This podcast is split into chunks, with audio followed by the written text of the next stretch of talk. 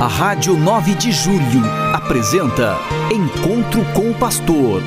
Na palavra do Arcebispo Metropolitano de São Paulo, Cardeal Odilo Pedro Scherer. Vós sois meu pastor, ó Senhor, nada me faltará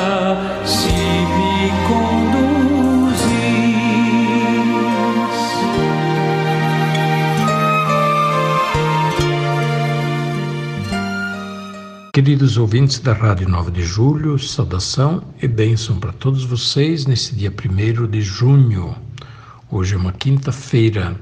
Estamos iniciando o mês 6, mês de junho, e estamos indo para a metade do ano. O tempo passa, passa rapidamente e devemos, por isso mesmo, aproveitar bem cada hora, cada minuto, cada dia, para viver bem, para fazer o bem Toda ocasião é boa para realizar o bem, de evitar de perder o nosso tempo naquilo que não é bom, que depois a gente acaba se arrependendo ou tendo que reparar justamente e pedir perdão.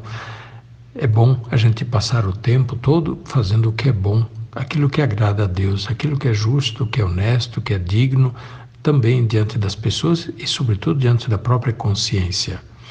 Mês de junho é o mês do Sagrado Coração e de tantas outras festas que temos pela frente, as festas juninas.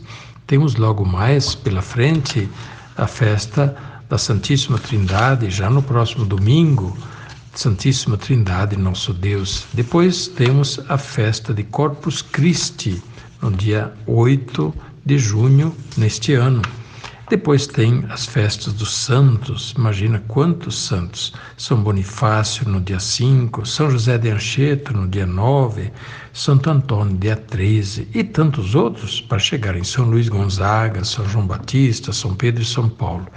Junho está carregado de muitos santos, amigos de Deus, nossos amigos, santos, os grandes cristãos, os cristãos exemplares que devem nos inspirar, por isso mesmo, no caminho do Evangelho, para que também nós, é, seguindo o exemplo deles, vivamos como eles viveram o discipulado de Jesus, no seguimento de Jesus, na prática do bem, das, das obras de misericórdia, na perseverança na fé e no testemunho de Jesus.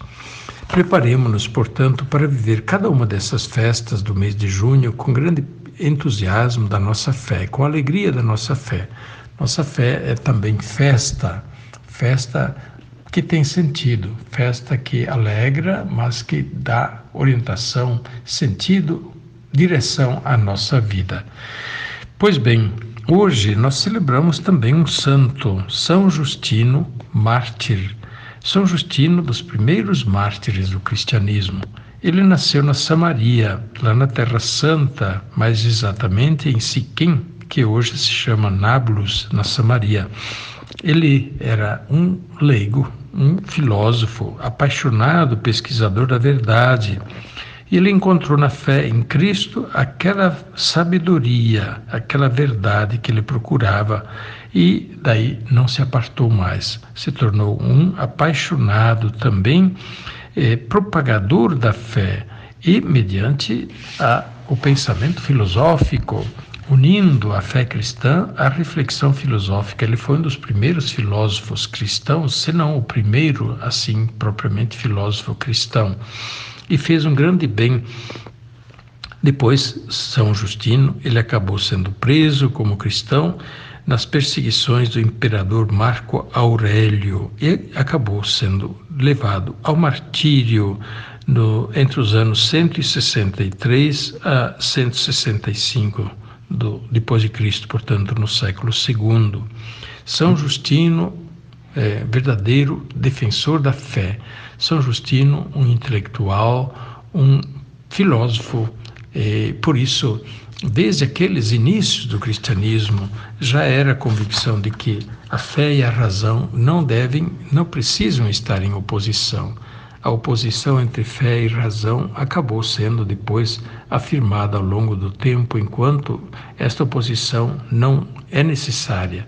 Nos últimos tempos, o Papa Bento XVI, mas também o Papa São João Paulo II, já tinha feito também o Papa eh, Paulo VI e assim por diante, Papa Pio XII.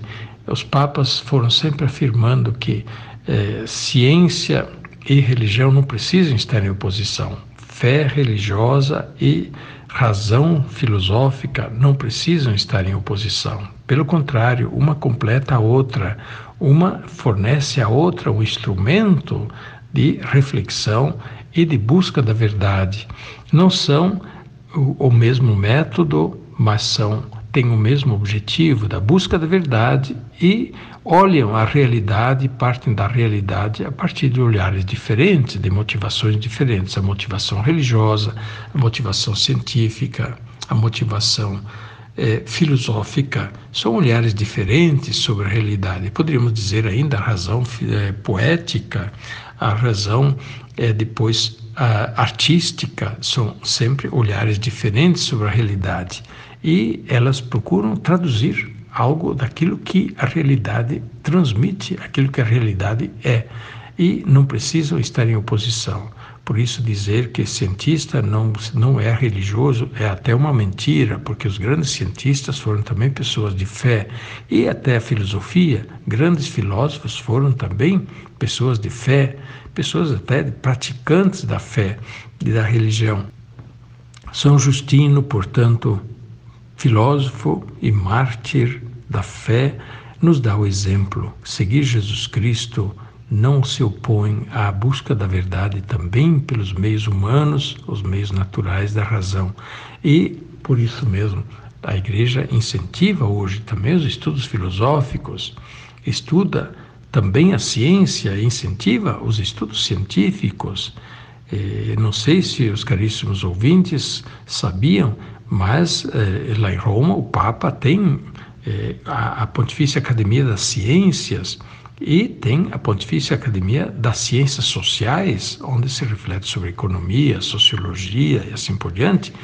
Mas o Papa tem estes grêmios de intelectuais e de renome internacional que participam dessas pontifícias academias, ajudando também o Papa quando o Papa precisa é, esclarecer alguma questão, é, se pronunciar sobre alguma questão, por exemplo, sobre matéria de economia, o Papa não fala sozinho, o Papa primeiro ele vai ouvir os economistas e vai a partir do que os economistas falam, ele vai também dizer uma palavra do ponto de vista da igreja, do ponto de vista da ética cristã.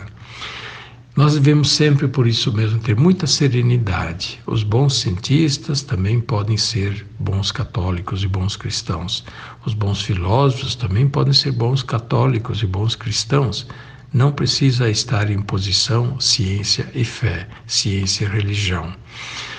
Infelizmente, é, quando há pouca ciência e pouca religião ou pouca fé esclarecida, aí facilmente se opõe fé e razão, facilmente por desconhecer a religião ou os argumentos da fé e também por desconhecer mais profundamente os argumentos da ciência, é que se vai opor uma coisa à outra, o que não é necessário.